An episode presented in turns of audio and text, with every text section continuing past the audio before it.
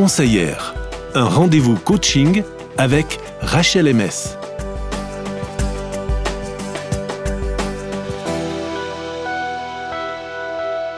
Une bonne ambiance au studio. On accueille Rachel. Bonjour Rachel. Bonjour. Coucou Rachel.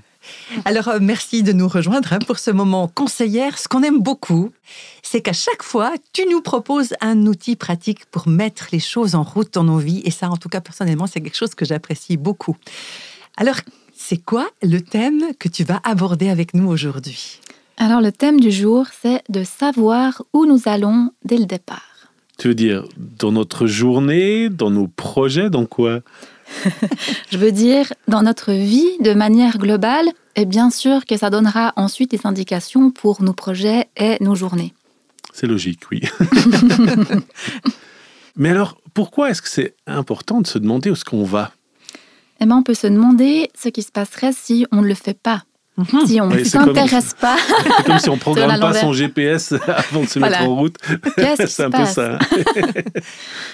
Donc, si on ne s'intéresse pas à savoir où nous voulons aller dès le départ, alors il y a bien des chances pour qu'on vive, qu'on agisse en pilote automatique. On m'a appris comme ça, on attend ça de moi, ou je pense qu'on attend ça de moi, c'est comme ça que tout le monde fait, donc c'est ça que je fais. Ça me fait un peu penser aussi à deux des regrets des personnes en fin de vie relatés par Bronnie Ware. Bronnie Ware étant une auteure, artiste, également une personne qui a accompagné des personnes en fin de vie pendant plusieurs années et elle en a un peu tiré des leçons qu'elle a partagées. Et donc, un des regrets, le premier qu'elle a euh, relaté, c'est J'aurais dû avoir le courage de vivre ma vie au lieu de celle des autres. C'est le regret qu'elle a entendu le plus souvent, le Mhm. plus commun. C'est les projets, les rêves, les aspirations qui n'ont pas été réalisés. Le deuxième regret, c'était J'aurais dû moins travailler et passer du temps avec ceux que j'aime, mon conjoint, mes enfants, ma famille, mes amis, passer du temps avec les personnes qui comptent pour moi. C'est vrai que ça, c'est des choses qu'on entend vraiment hein, dans, les, dans les personnes âgées notamment hein, qui témoignent. euh, si on leur pose des questions, il y a des choses comme ça qui ressortent, c'est vrai. Mm. Donc on voit bien que si on vit en pilote automatique, en suivant le flot de la vie, les attentes de la société, les attentes des autres, on risque bien de se retrouver avec ces mêmes regrets. Comme le dit Stephen Covey, conférencier et auteur qui a écrit Les sept habitudes de ceux qui réalisent tout ce qu'ils entreprennent, il est très facile de se laisser prendre au piège d'une activité, de ce que propose la vie, et de travailler de plus en plus pour gravir les échelons de la réussite, pour finalement découvrir que l'échelle ne s'appuie pas sur le bon mur. On s'est Hmm. trompé complètement de chemin. C'est ça. Et là, les regrets direction. arrivent. ouais. Oui, c'est vraiment frappant, hein, cette image. Alors, si on n'a pas envie d'en arriver là, Rachel, hein, si on n'a pas envie de se retrouver en haut d'un mur et de réaliser à ce moment-là bah, que c'était pas le bon mur, qu'est-ce qu'on peut faire alors? Un bon exercice qui est suggéré par Stephen Covey, c'est de commencer par la fin. Et donc d'imaginer votre service funèbre. Carrément. Oh Carrément. Oh. Ah oui, c'est vraiment c'est la fin. Ça, commencer par la fin. Donc, on se projette dans notre fin de vie en faisant ça, c'est ça? Oui, même, euh, même, euh, même qu'on est complètement décédé, je dirais. Oui, Donc, on- est à son propre enterrement, puis on imagine ce qui va s'y passer, ce qu'on va dire de nous, en fait. Voilà. C'est un peu ça. On imagine le service funèbre en notre mémoire qui est en train de se dérouler. On peut avancer un peu au milieu des rangs. On voit les personnes qui sont là, des gens qu'on connaît évidemment, qu'on peut voir ou imaginer dans notre tête, hein, prendre le temps vraiment pour ça. Et puis, ben, si vous êtes marié, euh, tout d'un coup, votre conjoint vient prendre la parole devant. Et qu'est-ce qu'il raconte de vous? Mhm. Enfin. Non, Pardon, c'est- j'ai pas pu m'empêcher. ça. Et bon, il n'y a, pas- il y a pas que le conjoint. Y a, Non, il y a- après, on peut imaginer euh, nos enfants. Qu'est-ce qu'ils racontent Un ami qui vient le faire aussi à son tour. Qu'est-ce qu'il va évoquer de Mhm. nous? Et enfin, un collègue de travail aussi qui vient prendre la parole. Qu'est-ce qu'il va dire? Et en prenant le temps vraiment de faire cet exercice sérieusement, en, en écrivant ce que ces différentes personnes racontent euh, de vous, vous allez mettre au jour vos valeurs les plus importantes, vos valeurs fondamentales qui sont au cœur de votre vie. Mais c'est quand même pas facile d'imaginer ce que les gens vont dire de nous. Bah, justement, je pense que ça te, ça te fait aller chercher assez profondément où au fond de toi. Imaginons quelqu'un qui est imbu de lui-même, qui pense qu'il a tout fait bien. Il va imaginer que tous les gens qui vont venir parler à son enterrement vont dire des choses merveilleuses. Oh, comme cet homme a fait de belles choses dans sa vie.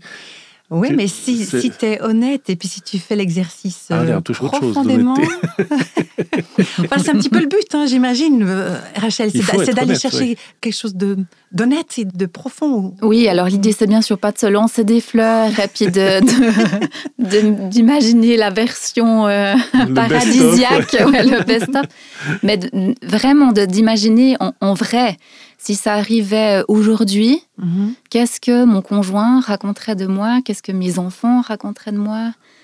Après, il y a un côté quand même d'imagination parce qu'on se projette, donc il y a des bouts où ça correspond pas à qui on est maintenant, mais ça correspond à qui on aimerait être vraiment au fond et ce qui est mhm. vraiment important pour nous.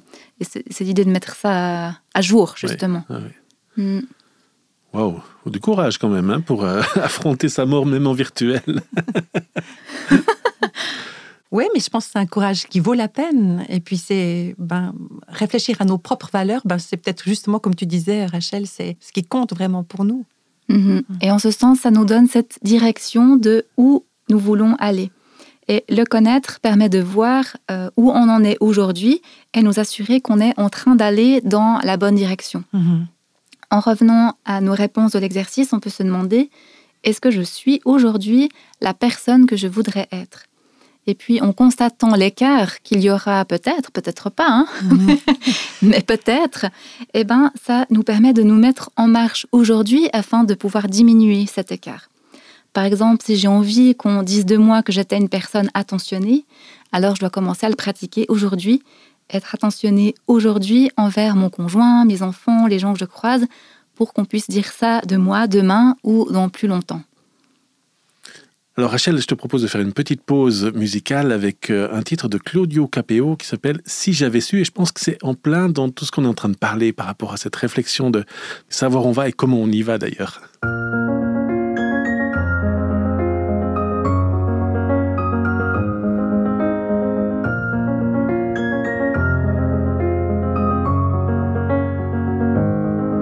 Je t'aurais dit toutes les choses que je ne t'avais jamais dites. Que ta peau a l'odeur des roses, que j'adore le prénom Edith. Je t'aurais dit toutes les choses qu'on ne dit pas assez souvent. Car souvent dans la vie on n'ose pas dire les choses tant qu'il est temps. Je t'aurais raconté la mer, que tu la vois une fois encore. On aurait viré l'infirmière, puis on aurait rigolé fort.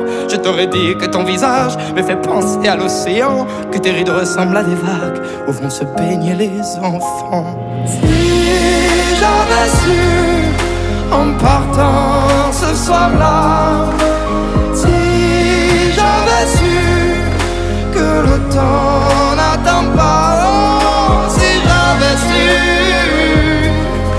si j'avais su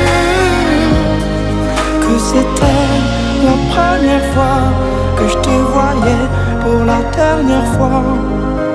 Je t'aurais refait ton chignon et toi tu m'aurais dit ça tire. J'aurais fait un peu le con juste pour regarder ton sourire. Je t'aurais promis de faire une chanson qui raconterait comme t'étais belle, qui raconterait comme on est con, croire que les gens sont éternels. Et puis je t'aurais serré si fort qu'il y aurait des marques à ton cou. Je t'aurais regardé encore et puis je t'aurais regardé surtout. Je t'aurais enfermé dans mes yeux, j'aurais capturé ton parfum. Je t'aurais dit au revoir un peu mieux, puis j'aurais menti à demain.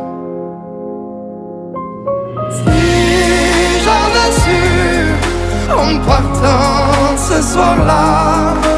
Si j'avais su que le temps n'attend pas, si j'avais su, si j'avais su que c'était la première fois que je te voyais pour la dernière fois, dépêché de t'aimer l'on court après la vie, car on n'aime jamais assez. Je t'aurais dit je t'aime aussi. Les mots faut pas qu'on les conserve, faut les distribuer à la ronde. Sinon les mots, à quoi ils servent À part à décorer les tombes. Si j'avais su en partant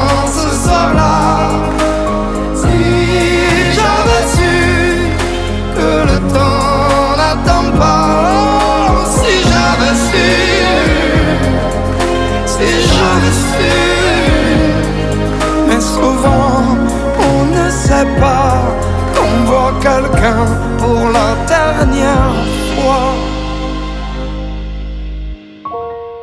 C'était Claudio Capeo. Si j'avais su, voilà, on s'est dit une bonne question qui est posée là. En tout cas, c'est une bonne matière à réflexion. On est toujours en compagnie de Rachel MS, dans Conseillère aujourd'hui. Rachel, tu nous disais tout à l'heure que si on a envie qu'on dise de nous, à notre enterrement, qu'on était une personne attentionnée, ben voilà, c'est déjà aujourd'hui qu'on met ça en route, hein, qu'on on veille à être attentionné pour qu'on puisse dire de moi du bien le jour de mon enterrement. Mais c'est pas que une question juste de qu'on dise du bien de moi. Oui, c'est juste pour avoir une belle oraison funèbre. Voilà, c'est très superficiel finalement. Non, justement, c'est pas juste une question d'apparence ou de voilà de superficialité. Non, c'est bien plus profond que ça. Tout à fait. C'est vraiment l'idée de mettre le doigt sur ce qui est important pour nous, qui nous aide ensuite à nous mettre en route, à vivre notre vie et pas celle des autres. Ça nous aide du coup à choisir en fonction de ce qui compte le plus pour nous et non en fonction des attentes ou des idées des autres. Ça nous permet de réajuster aussi la place que prend notre travail pour ne pas passer à côté des personnes importantes et précieuses dans nos vies. Je cite encore Stephen Covey Comme nos vies seraient différentes si nous savions ce qui nous tient à cœur et si cette image en tête, nous nous attachions à être et à faire ce qu'il nous importe vraiment d'être ou de faire. Rachel, hein, tu as intitulé ce, podcast Et si on commençait par la fin?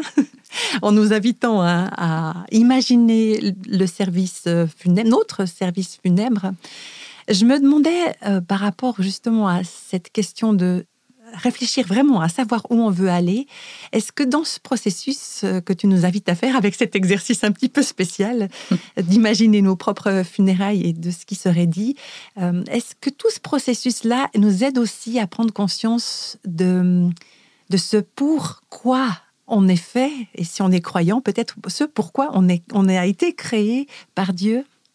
Alors je pense que tout à fait, c'est le cas. C'est un exercice qui contribue à la connaissance de soi et donc à des éléments qui sont très riches euh, pour découvrir notre mission personnelle sur cette terre.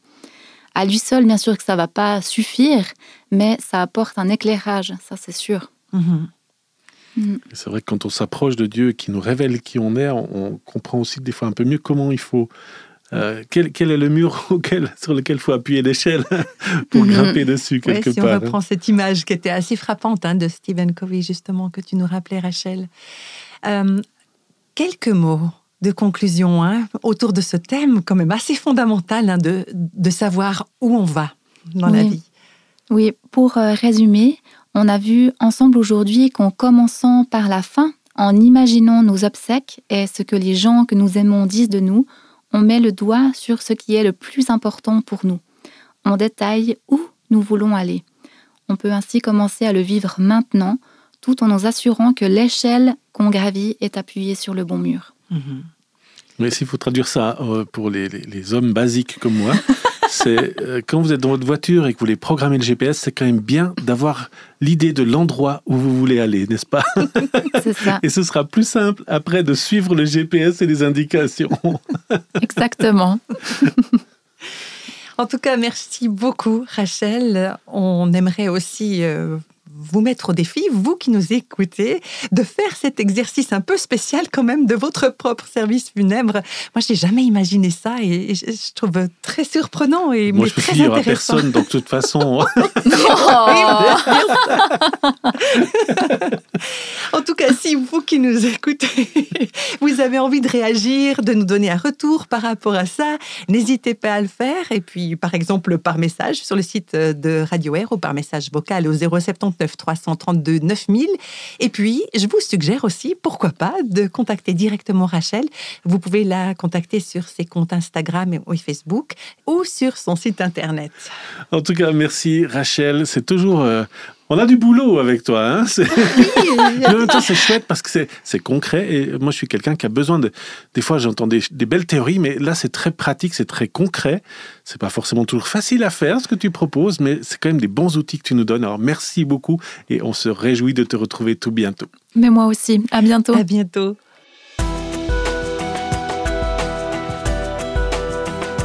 Retrouvez Rachel dans les podcasts En vol d'elle sur le site internet rachelms.ch.